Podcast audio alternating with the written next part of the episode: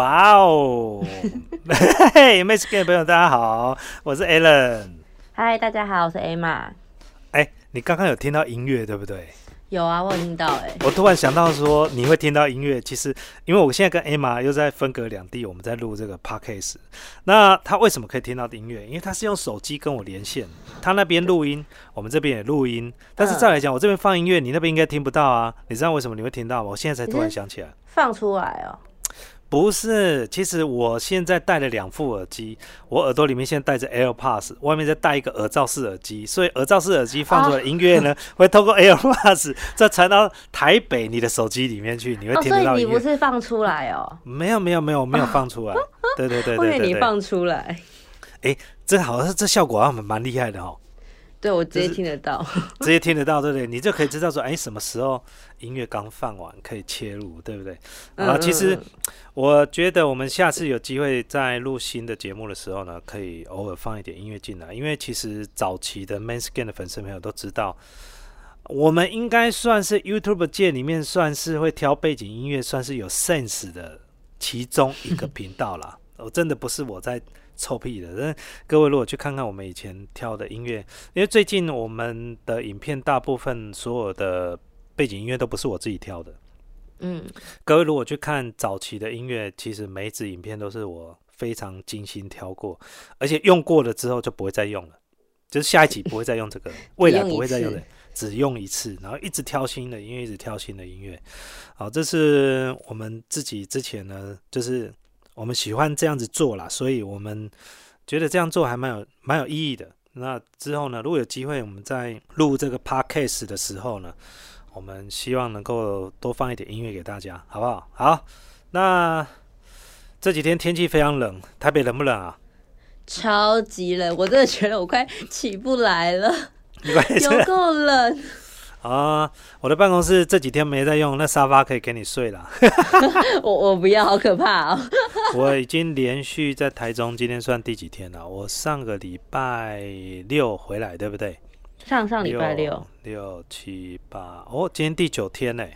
今天第九天了。嗯，我大概礼拜三才会回到台北。好，然后回到台北，然后到时候呢，我们就有机会再跟同事可以一起共事啊。因为最近家里事情比较多，不过阻止不了我们创作的热情，对不对？所以呢，来吧，艾玛，我们今天要聊什么呢？好，今天就是要那时候有说 Q&A，然后我们用赖传推播之后，其实蛮多人问问题的，但主要很多都问商业的问题，所以我们今天是要回答大家一些有关商业的问题。哦，要回答商业的问题是不是？对。就是好，先来第一题好了。就是之前就有人问说，以现况来讲，就现在这个状况的话，会鼓你会鼓励年轻人创业吗？哎，我这样子说好了，现在这个时间点，其实创业非常容易啊。那这之前我们也其实讲过非常多次了。我顺便插个话题，顺便广告一下我们自己的另外一个频道，叫 Men's Game 后花园。那事实上它是我的副频道，在早期的时候，我是里面都放一些生活影片，我就把一些废片全部丢到那地方。那后来我想一想，这种漫无目的的拍摄对我来讲，反正会产生匮乏。它连在拍摄的过程之中，我自己学习不到什么东西，就纯粹只是为了要赚点击，为了要赚广告营收。这个不是我想要做的事情，我想要做一些有价值的事情。那也是，比如说像商业知识啊，我在创业已经二十年的时间了。如果能够把它转为一些比较容易吞咽下去的一些经验分享，那对大家会是有帮助。而且呢，商业知识呢，它放五年、十年、二十年，它道理永远不会变。所以我们的创作呢，不会因为时间的流逝，它的价值就往下，好，或者是贬低。好，所以呢，这个是我想要创作的，这样子的时间呢，你的创作、你的努力才能够得到累积啊！你有没有听过努力可以得到累积？艾玛，你有听过吗？呃，好像有，好像有在那边听过，忘了，就是可能不知道，可能看一看华脸书干嘛之类看过吧。啊，呃，努力可以得到累积的意思就是说，你现在所努力的过程，哦，它都会被累积下来，然后它会产生一个。可能对你的收入有一些帮助，那可能在明天过后呢，你停止，哦，譬如说你停止创作，那你的被动收入是没有间断的。但是呢，我们现在目前大部分的工作呢，都是努力没办法累积，有做有钱，没做没钱。譬如说上班族好了，你明天不上班，明天就没薪水啊。对，公司或者是你的店面，明天不营业，明天就没收入，几乎百分之九十九点九九所有的人的努力都得不到累积，这是最可怕的一件事情。那努力可以得到累积是一件非常非常重要的事情。你如果找到一件事情，是让你的努力可以慢慢累积下来啊，譬如说，嗯，像有些艺人啊，好，或者一些创作。那譬如说创作者，他努力的创作他的频道，或努力让他自己知名度往上升，他很有可能就会慢慢累积一些他知名度，开始就会有知名度啦，或者是邀约啦、代言，那就会一些比较多的。虽然还是要工作才会有收入，但是他比较不像那种有做就有钱，没做就没钱。譬如说明星，他今天出一个唱片，他休息两年成绩了，他不会因为这样他知名度就不见嘛？对。对不对？对。但是我们一般的工作会这样，譬如说外送员好了，我们今天如果有外送，我们今天就有薪水；没外送就没薪水，就没钱了。对。好，那我们回到我们刚刚讲的，就是有一个粉丝问他说，鼓不鼓励现在年轻的朋友们创业？我这样说好了，创业呢，其实成功率很低，但是呢，你不创业，你怎么知道会不会成功？搞不好你就是那个幸运的人，透过你的努力，你就有机会可以成功。但是你不去做，你不知道。而且如果你没去做，你也不知道你是不是这一块料，对不对？你很有可能试过之后才发现哦，我们不是这一块料，那我们可能再回去上班哦，都有可能。当然，以现在来说，创业比我们过去二十年容易太多，因为所需要资金越来越低。现在几乎都是一人创业啊。在我们以前那时候，那什么所谓一人创业？一人创业，你根本第一个要营业大，门面要大哦，然后规模要大，什么都要大。那在现在这个年代呢，因为资讯透明了，所以很多事情呢都能够被学习、被公开。所以一人创业呢太容易了，但是相对的，一人创业因为容易，所以门槛低，所以怎么样？创业的人是不是怎样变多？对，变多之后呢，你会发现你创业的这个行业或你这个本能啊，它很难得到一个垄断哦。我们常讲，创业就是要细分垄断，也就是说，你要让你的技术垄断下来。不要让人家学习到你的技术，你才有办法在这个行业里面赚到钱。但是问题现在没办法，现在技术太透明了，随便查都会有，甚至你的技术也不是原创的，是不是？也是从别人那边学来的，只是可能台湾呢比较慢，还没有人发现，所以你先做了。当你过了一阵子之后，发现大家也都开始慢慢的做，所以这个现在目前遇到问题就是创业的人太多。好，然后呢，创业的门槛太低，导致呢创业很容易，但是很难赚到钱。那我们常讲创业的赚到钱，什么叫赚到钱？不是赚那三万五万就赚到钱，而是赚三万五万你就去上班就好了，干嘛扛那么多的 责任？哦，我常讲一句半开玩笑的，你知道创业的那一天开始啊，你连睡觉的时候都要想明天的事情，你跟朋友聚餐你要想明天的事情，你连在上厕所的时候都要想着明天的事情。要一直计划，对你一直计划，你要担心明天的事情、后天的事情啊！订单来了，居然订不到货，哇，嘴边肉吃不到，气死人了啊！不然就是什么资金不够运转，对不对？所以呢，现在呢，因为创业容易，所以能够赚到钱的都被稀释了。就像 YouTuber 啊，现在现在 YouTuber 现在不是很多 YouTuber，很多 YouTuber 收入都降下来了，因为为什么？因为创频道的人太多了。对，创频道的人太多，导致什么？导致现在就是。嗯，投放广告也好啊，或者是点击啊，都分散了，那自然广告分论或者你收入也会下降。嗯嗯嗯。所以如果你想创业，当然可以，但是你要想好这条路要怎么走了。而且越年轻创业越好，你跌倒越容易站起来。你试想一个小朋友在操场上跑，跑着跑着，你看他跌倒了，他是马上站起来继续继续跑，继续玩，对不对？脚破皮了，他根本就不会去医务室啊。他直接就继续玩啊，是不是？嗯。但是如果老年人跌倒了，哇塞，不是骨头断了，不然就是要休息好几天，甚至休息个一年。所以年纪越大，如果你创业失败了，他是很难再站起来。哦，因为他有家累啊，有什么？但是年轻不一样，一人保全家保。我一个人跌倒，可以明天屁股拍一拍，膝盖拍一拍，就继续站起来。所以年轻的创业就好。对。年轻创业比较第一个啦，有冲劲啦，有胆量啊，比较不会顾忌这么多，这是年轻人的特色。嗯好，第一题回答完了，可以吗？好，可以。然后，他这个就是这个就是什么于洪券，他是那时候自己信来的啊。然后他还有问，就说他不知道要选什么产业，就是因为他是没有特殊的专业技术，他只有商业的专业。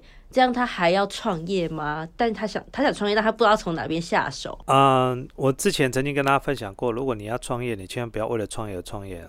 创业这个时，这个是属于时机来临的。我们常那个像，像那个《三国演义》里不是啊，万事俱全，只欠东风。东风，嗯，譬如说，你有技术了，你有经验了，你有人脉了，只欠在自立门户。所有的商业创业啊，能够让你一开始就赚到钱，都是因为。这个东风来了，好，譬如说你有进货的来源管道，那你也有客户啊，那你也知道这产品怎么卖，你对这业界很熟悉，剩下的就是自立门户，哦，开立公司或设立一个网站也好，这时候才是你创业的时机。如果你只是想要创业，你不想要上班，那你就硬着头皮想，我到底要做什么行业？那我可以告诉你，百分之九十九，你现在还不适合创业。嗯，因为时机还不对，连你自己都不知道做什么。对啊，那你这样就变成你到时候你创业的时候，你会没有着着落。第一个，你连兴趣都不在哪里，你都还不知道，而且你创业这个东西还不是你的兴趣。嗯嗯，没有热，你只是为了想要创业而创业。那我跟你讲，你会倒的比一般人还要快，你绝对非常快，而且你很快就放弃了，你就发现创业好像不是想象中这样子。对，对你像以前我们在创业是这样，就是我那时候还没创业，是因为我去日一趟日本。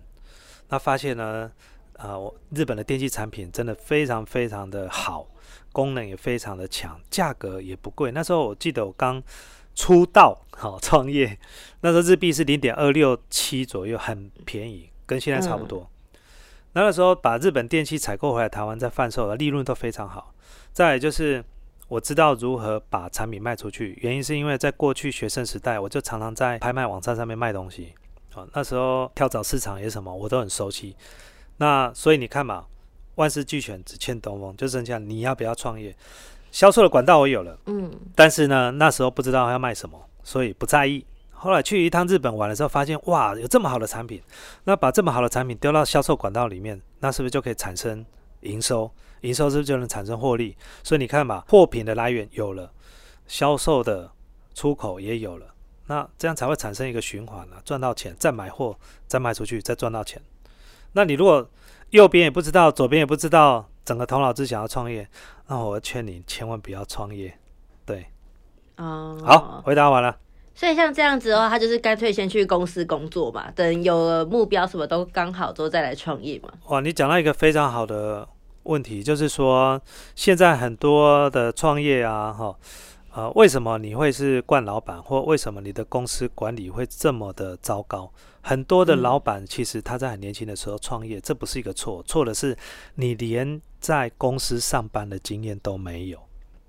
哦，就是你在公司里面上班，在别人公司领薪水的经验你都没有，所以你完全不了解上班族的。员工头脑在想什么？他们要的是什么？转换地位的感觉。对你没有办法转换，譬如说你没有办法体会到上班打卡、下班打卡，或者是出去跑业务，你会遇到什么样的问题？遇到烂主管，你会遇到什么样的问题？好，然后公司呢，人事要怎么管理？假要怎么管理？薪资要怎么发放？这些都是一个问题。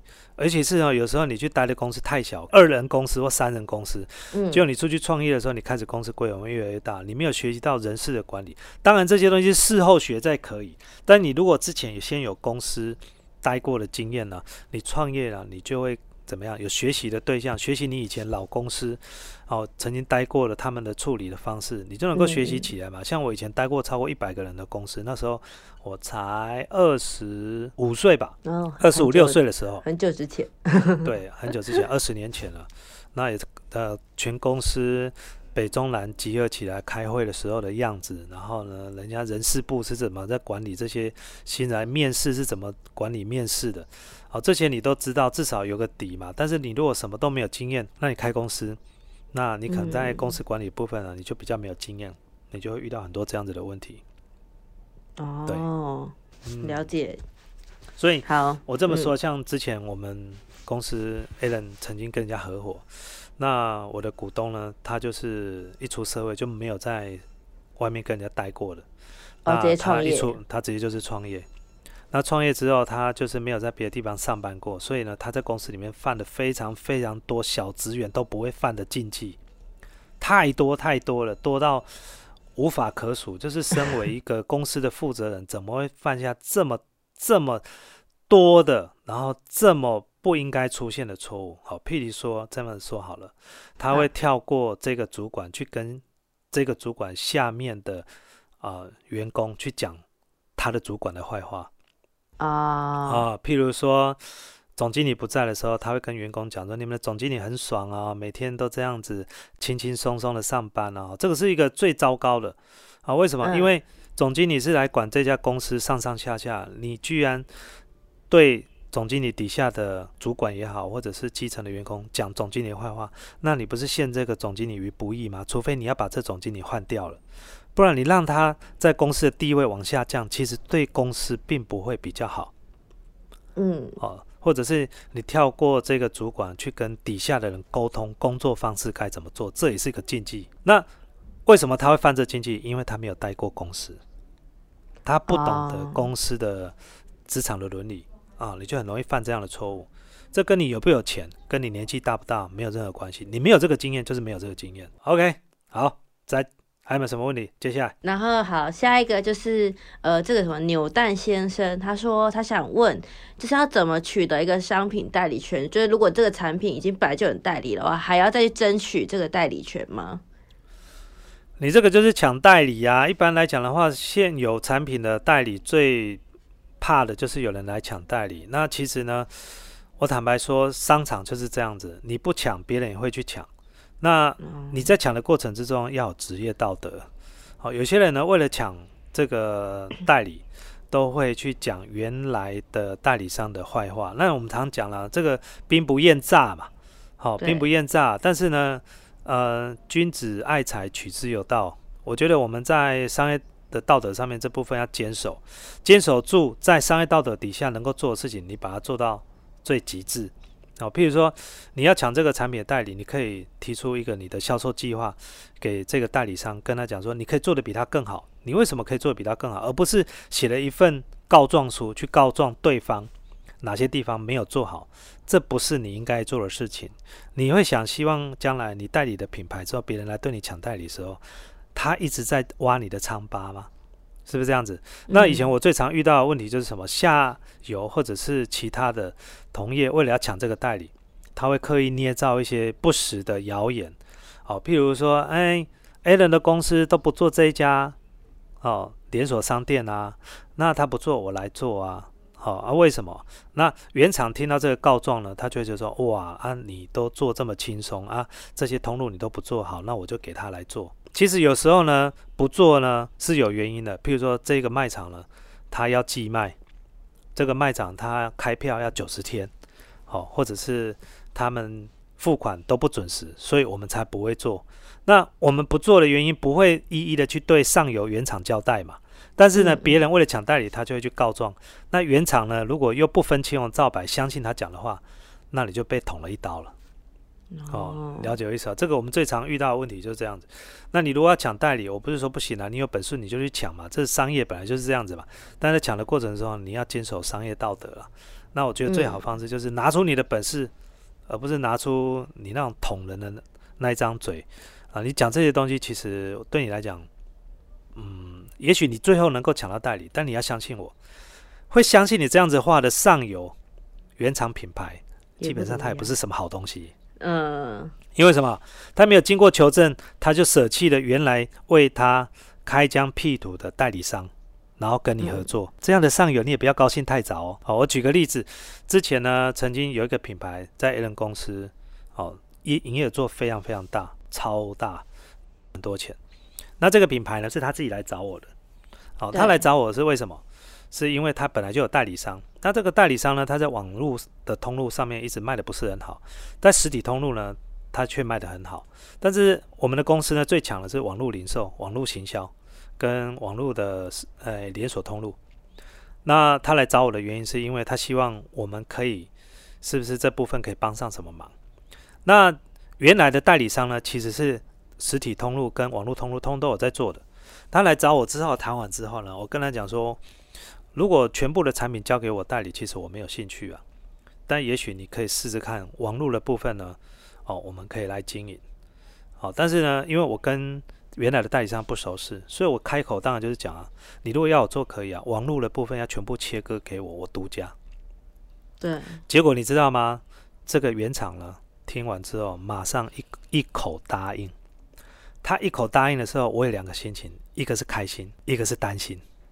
开心的是什么？我们拿到这产品的网络独家代理。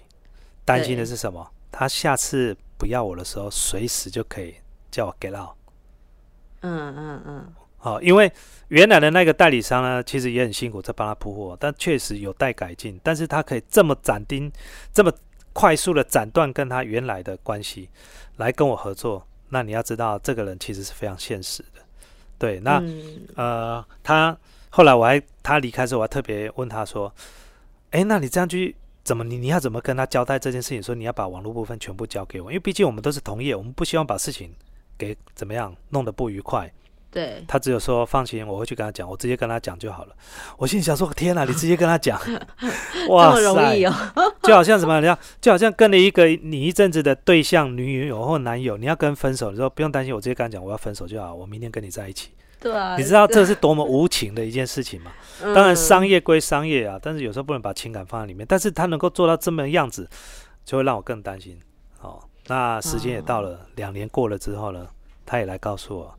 哎，我们就合作到几月几号？我其实我早就有心理准备，将来有一天他也会这样子跟我说。时间快或慢了，就在几年前呢，我们就终止合作关系了。所以你要抢别人代理可以啦，那你要也要顾好你自己。如果你真的抢得到，抢得到是你的本事，那你抢到了，你也不要高兴太早哦，好不好？别人会来抢，而且呢。这个代理本来就是来来去去的，久了之后你就会发现这是平稀稀松平常的事情。唯有不断开发新品牌，你才有办法分散你的风险。嗯嗯，对。好，不能讲太多，因为这样我的副频道了没有留些给副频道，大概点到就好。对对对，来，再来呢？还有什么问题？还有蛮多，我在想说，我们要不要分上下？分上下，天呐！还是你要直接一次问？没有，不要，没关系，我们分上下。那我跟利用这个机会，我们后面稍微闲聊一下啦。跟 Parkcase 上的粉丝朋友可能会觉得很惊讶，说：“哎，Allen 怎么有办法讲商业？Allen 怎么突然讲商业？好像哎，比原来还要更有信心一点，可以 叭叭叭叭讲了一堆。其实啊，我的经验就是在商业。然后我们 Parkcase 还是有很多的粉丝朋友是原本不认识我们，他在 Parkcase 上面认识的。对那也没有看我们的 YouTube 频道。事实上，Allen 是一家代理商公司的呃负责人。那我创业到现在已经有二十年的时间。其实我除了自己的实体呃公司的本业之外呢，YouTube 是我的副业。那现在这两边的工作呢，我可以说，其实自媒体的部分帮助到我的本业非常多。所以我在自媒体所花的时间呢，我的工作量是大于我自己的本业的。嗯，那对，所以呢，其实这两边是不能分开的啦。那你如果想要听一些更专精的创业的内容，那你可以到我们的 YouTube 的频道叫 Mass Game 后花园。那这里面呢，有一些免费的内容，也有一些付费内容。付费就很简单，就是加入会员粉丝，一个月七十五块钱。你可以看到近期的两个月内的影片，你都可以看得到。但如果更旧的影片、更有价值的影片，我们会把它放到另外区叫三百壮士。什么叫三百壮士？付三百块钱，你就可以解锁所有的影片。现在很多人，我们有很多哎，不要小看三百壮士哦，里面三百壮士的人数，你知道是差不多七十五元粉丝的三分之一耶。嗯，也是蛮有三分之一的人是解锁三百元的。因为最主要这些内容是可以听很多次，不是只有听一次。嗯，你如果遇到什么样的问题，你可以再回来再听听看，哪里也许会有新的想法。那再来就是我们有时候会有一些 A 人在看书的一些读书心得，也会分享给大家，让大家可以听听看。那如果你有兴趣的话，可以去买我们介绍的书，好不好？那呃。片尾的时候，顺便跟大家宣传一下，就我们的赖生活圈好像启动了，对不对？对，现在都有在用。那要怎么样加入？官方账号其实搜寻 m a n s c a n 就会有了。哦，不用加完物字，直接是 Manscan，M E N S G A M E 就可以找得到，就可以看得到。对对，那这是官方账号。再来呢，我们看是不是 Emma 可以在 p a c k a g e 的下方贴一个链接。哦，好，我会贴。就是邀请我的我们简介也都有，可以去看。对对对对，那这个有什么好处？这将来我们会有很多抽奖活动，或者有时候嗯一些活动会通知，好吧？啊，你如果觉得讯息很吵，你可以把它按关闭通知，有空再来看就可以了。对那有时候我们 YouTube 直播呢会发线上通知，因为我们不信任 YouTube 的小铃铛，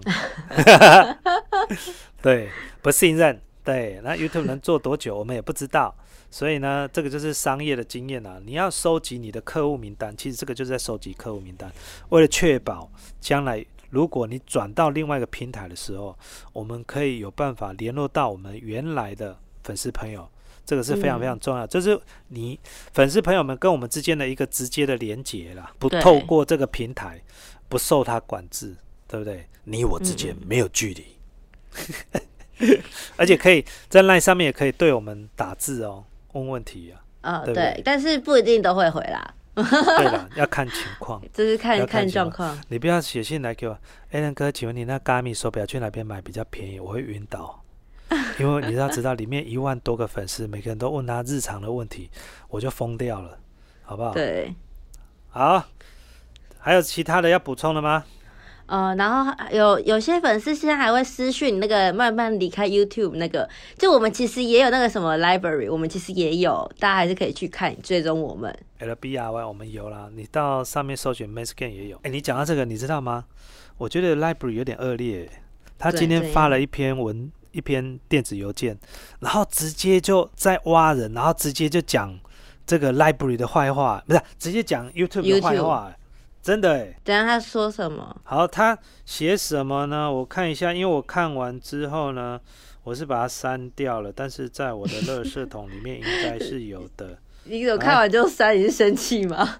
是没有生气，我是觉得说，呃，他直接讲同业呢。好，我念给大家听哦。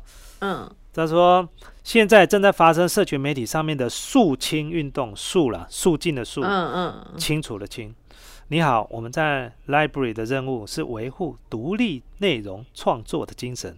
为了实现这个 Library 支持理思想自由和言论自由的原则，这是我们跟所有社群媒体、影音平台不一样的地方。好，OK，到这边都还搞，但他下面一开始要讲 YouTube，你知道吗？现在 YouTube 上有大量的新闻评论。政治频道正在被消失中，这是一个令人干扰的事情啊、令人担忧的事情。只要这样的例先例一开，就难保 YouTube 接下来对其他类型的频道不会有类似的动作。无论你的频道类型是什么，只要目前你还在经营 YouTube 频道，我们建议赶快请你的观众订阅你的 Library 频道，以确保将来不可避免的市场分裂或其他的外在来临时，你的粉丝仍然可以接触到你，并且观看你的内容。如果你不想被消失，就赶快订 Library。你看，哎，这多可怕！这有点的制造恐慌的感觉。哎，我觉得其实这个 email 其实不是很妥当啊。这我们在讲的所谓的商业道德，商业道德。嗯，我在讲 Library 这封信，其实它没有商业道德。对，那 Library 到目前来讲，它是没有盈利啊。那为什么要这样做？嗯这又回到我们之前讲的养套杀，你不要想太多，没有人不会，没有人会做这种没事去搞一个大平台。现在现在是搞怎么样？搞慈济哦，慈济 连慈济都在赚钱了，好不好？你又不是在搞公益，然后可能 library 弄一弄，然后到最后不盈利，他绝对到最后会怎么样？来一个养套杀，想办法抽你的钱。可能抽广告商的钱吧，我猜，但是应该抽创作者嗯钱倒不会啦。哦，总之呢，他就是取代 YouTube 不可能，但是他想要在 YouTube 旁边怎么样分食他一点点没有吃到的一些血血，嗯哦，都是还有机会的，因为 YouTube 太庞大了。我觉得 YouTube 几年内都还是不会有任何的问题啦。但是嗯 Library 呢，会不会成期哦？这个我们就不太清楚了。但我担心的是 Library 上面的著作权的问题。如果万一有一些影片内容哦，或者不适当的内容在上面，到底有没有人在管？好、比如说十八禁的内容、血腥暴力，好、或者是散播嗯谣言的。因为我坦白说，这个假新闻，这个新假新闻现在非常多。对，哎，这个就聊到我们最近不是有这个川普的脸书跟 Twitter 都被封锁吗？嗯，有。这是一个非常有趣的事情。那一开始我看到这个，我就觉得怎么可以去封锁一个人的言论自由？这当初我看到，我是觉得非常夸张的一件事情。即便他这个人他怎么恶劣，川普这个人他怎么恶劣，不过呢，我后来越想越是有他的道理哎，因为他有一点在煽动暴力，煽动他的那个支持者出来怎样怎样的。而且你看这次他们的国会发生这个闯入的事件，而且还死了那么多人，对不对？嗯。那你看吧，这个身为一个国家的领袖，居然煽动，好，我们不要说他有直接煽动暴力，他有间接的情绪去影响这些人，所以呢。对于这样子的问题呢，在社群平台，它有社会责任，必须要去禁止这样的事情。我觉得，如果今天没有发生这些事情呢，那川普的呃脸书啊、Twitter 啊被封锁，我觉得不应该。但是他如果一直在散播假新闻，嗯，对他如果一直在散播假新闻，我个人是非常认同，哦，他的平台被封锁，或者是说，如果为了捍卫一个人言论自由之，即便他所讲的内容是非事实，而且是造捏造，他应该负的责任是属于法律上的责任，而不是被应该是怎么说？他所做的过错，自有法律会去定夺。那媒体呢，不要介入，这是我的另外一种看法了。这两种啊，对啊，嗯，不过因为发生这个事情太严重了。所以，脸书跟 Twitter 都要进行这样子，我觉得蛮有趣的。这个 一个国家元首被搞到这样子，好了，今天呢差不多啦，半个小时是不是？不过我跟大家分享一下，其实啊，我发现了在 Podcast 啊最受欢迎的差不多是一个小时的内容，一个小时吗？嗯，对。你说因为通勤什么的？对，通勤，好，那尽量不要低于半个小时，一个小时是大家最喜欢。譬如说，如果我开车的话。我都会听，顺便跟大家分享，我都听谁的节目。我最近都听 Will 了，就是 Will Walker 他的呃 Podcast。那另外还有听一加一的，我有听一加一加一，对我蛮喜欢听。那我看看我还有听谁的呢？我可以跟大家分享，作为一个最后的结尾，最新更新啊，苍兰哥有时候会听。好，然后呢，如果说 Podcast 录的声音。不是很清楚，我真的是听不太下去。你像文倩的世界周报，其实很有内容，但是陈文倩她录音真的太糟糕了，我觉得真的是要想办法改一下。哎，他是新闻媒体人，他也是广播人，我觉得应该这个可以修改一下他的收音会比较。在我最喜欢听的是瓜吉啦，啊，对，我会听瓜吉。再再就是我有时候会听三金秀，三金秀我会听，他嘴巴很贱，但是我还是会听。然后还有这个布莱布莱恩次方，布莱恩次方他是专门在讲机票、住宿、旅游的。好，他源自于他有一个脸书叫做机票达人，好像是机票达人布莱恩。对对对，他都专门收集一些便宜的机票给大家。那现在疫情的关系，这个东西没有人在听了，没有人在看了，因为出不了国啊。对，这对他影响非常大。对啊，下次有机会，因为不然我们认识，我们之前跟他见面的时候是在泰国，下次可以找他一起泰国聊聊。对他那时候刚好去泰国出差，那我去泰国拍影片，所以我们就约在那个哦，对，去约在饭店，然后我们就就稍微认识一下，吃个饭这样子。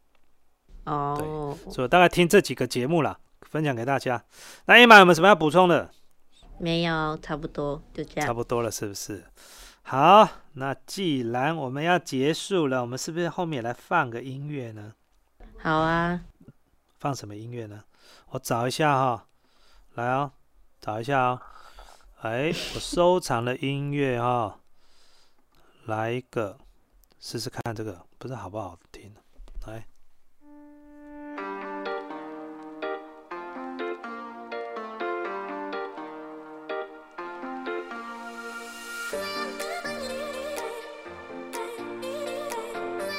我怎么觉得这个适合片头？